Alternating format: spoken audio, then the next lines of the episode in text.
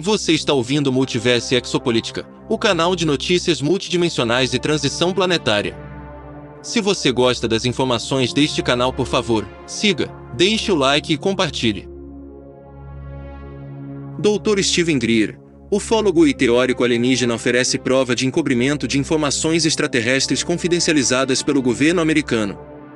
Esta matéria foi publicada por Daily Emerald em 24 de abril de 2002 e atualizado em 5 de novembro de 2018. O governo secretamente conhece e estuda extraterrestres e suas espaçonaves desde os anos 1940, de acordo com o Dr. Steven Dreer, que dirige uma organização que pressiona pela divulgação pública da relação do governo com alienígenas do espaço sideral.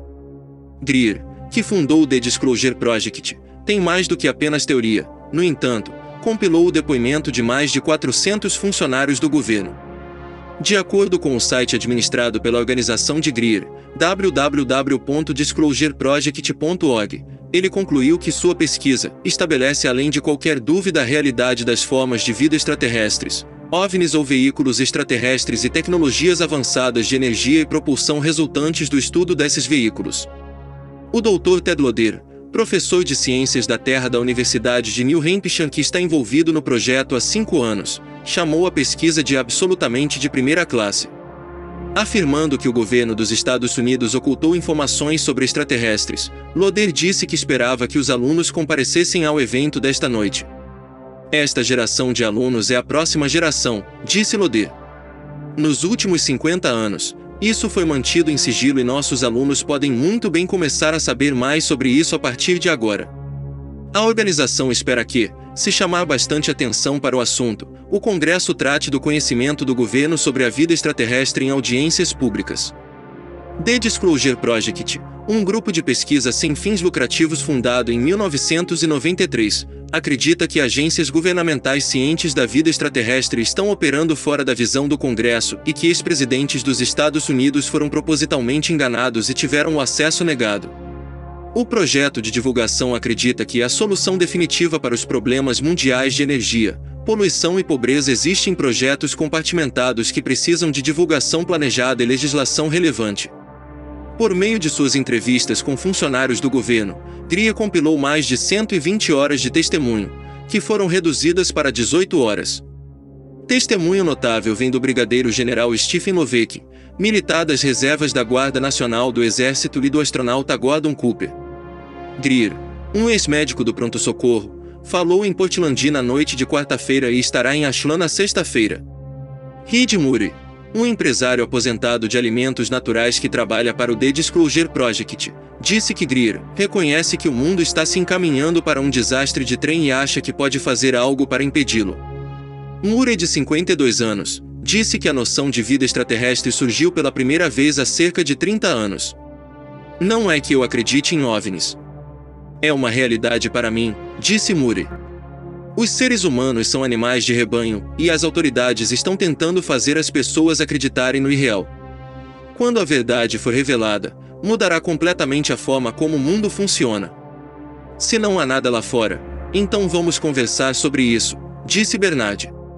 Seria arrogante pensar que estamos sozinhos. Repórter por e-mail Brad Schmidt. Continuando agora com Tracy L. Slayton, esta matéria é uma revisão dos contatos imediatos do quinto tipo do Dr. Steven Dreer, fascinante e comovente. Por Tracy L. Slayton e atualizado em 19 de maio de 2020. Tive a feliz sorte de conhecer Bud Hopkins antes de ele morrer. Compartilhamos um amigo em comum, um jornalista idoso, um cético, que havia lido os materiais do projeto Livro Azul com Bud. Eu conheci Bud novamente através dos auspícios do meu marido escultor Sabin Howard. Muitas pessoas sabem que Bud Hopkins foi um ufologista proeminente. Poucos estão cientes de que Bud era um artista talentoso cujas pinturas expressionistas abstratas estão penduradas no MoMA. Sabine e eu visitamos Bud em sua casa em Cape Cod, onde ele gentilmente nos mostrou no que estava trabalhando na época, um projeto de portal de beleza e simplicidade. Objetos voadores não identificados e extraterrestres me fascinaram desde que eu era uma garotinha e li o livro Chariots of the Gods, Carruagem dos Deuses em português, de autoria de Eric von Daniken. Fomos visitados por seres de outros sistemas estelares. E que diabos são aqueles navios voadores em pinturas renascentistas como a Madonna de Ghirlandaio e Saint Giovannino? Pequenas figuras do trabalho arrebatador do Ghirlandaio olham para a embarcação iluminada, segurando suas mãos para proteger seus olhos. Ghirlandaio, o professor de não menos um aluno divino do que Miguel Ângelo, significava que aquele navio devia ser notado. Fiz uma pergunta específica a Bud duas vezes, separada por alguns anos. Eu perguntei, Bud, eles estão realmente aqui no físico? Eles estão definitivamente aqui, no plano astral. Mas os ETs estão realmente aqui no plano físico. Ambas as vezes, Bud respondeu: eles estão aqui no plano físico. Nós temos provas físicas. Eu não posso confirmar sua afirmação. Ainda não vi essa evidência por mim mesmo. Nem vivenciei os terríveis sequestros estudados por Hopkins e outros pesquisadores, como o psiquiatra premiado com o prêmio Pulitzer, Dr. John Mack. Mas eu sei que existem inteligências avançadas não humanas.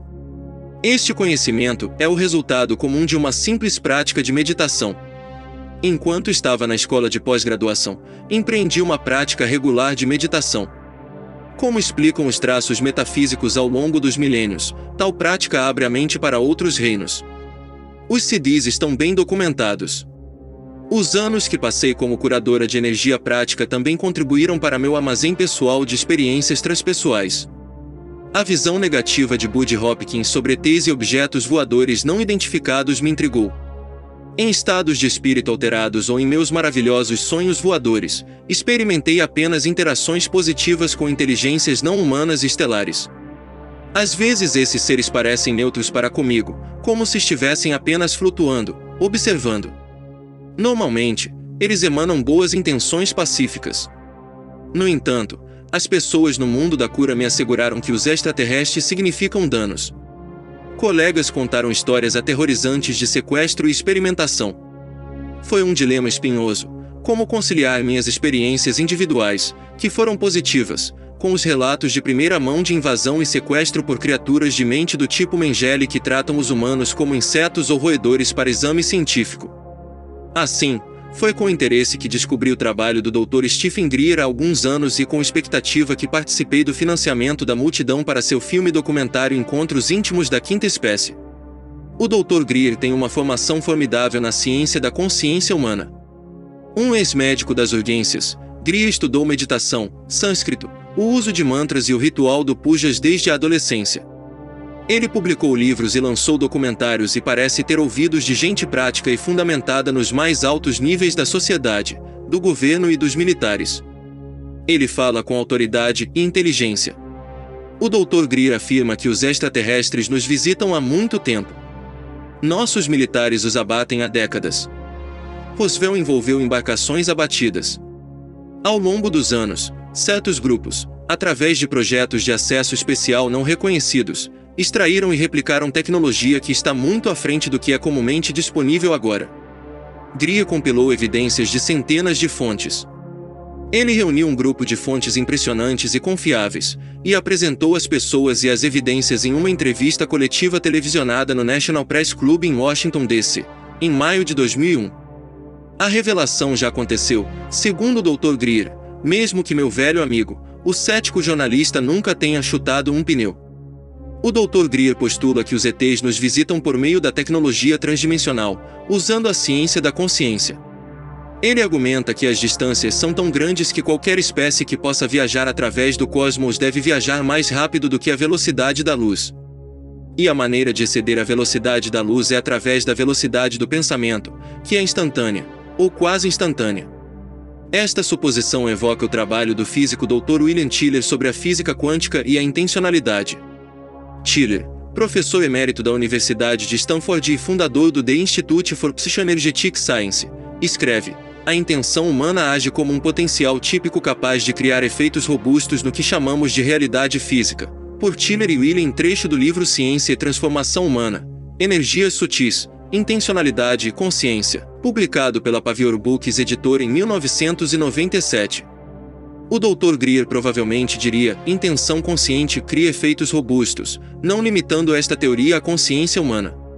Tiller chega ao ponto de positar o modelo Tiller, que afirma: somos principalmente elementos de espírito, indestrutíveis e eternos e multiplexados no divino. É esse multiplex que Greer toca. Ele une todos os seres que estão conscientemente conscientes de estar conscientes. Ou seja, que estão acordados. O modelo de Tiller e o discurso de Greer têm fortes semelhanças. O filme documentário Encontros Íntimos da Quinta Espécie exploram essas ideias com uma cinematografia rica e entrevistas envolventes. De fato, Encontros Íntimos da Quinta Espécie conta uma história convincente e a conta bem.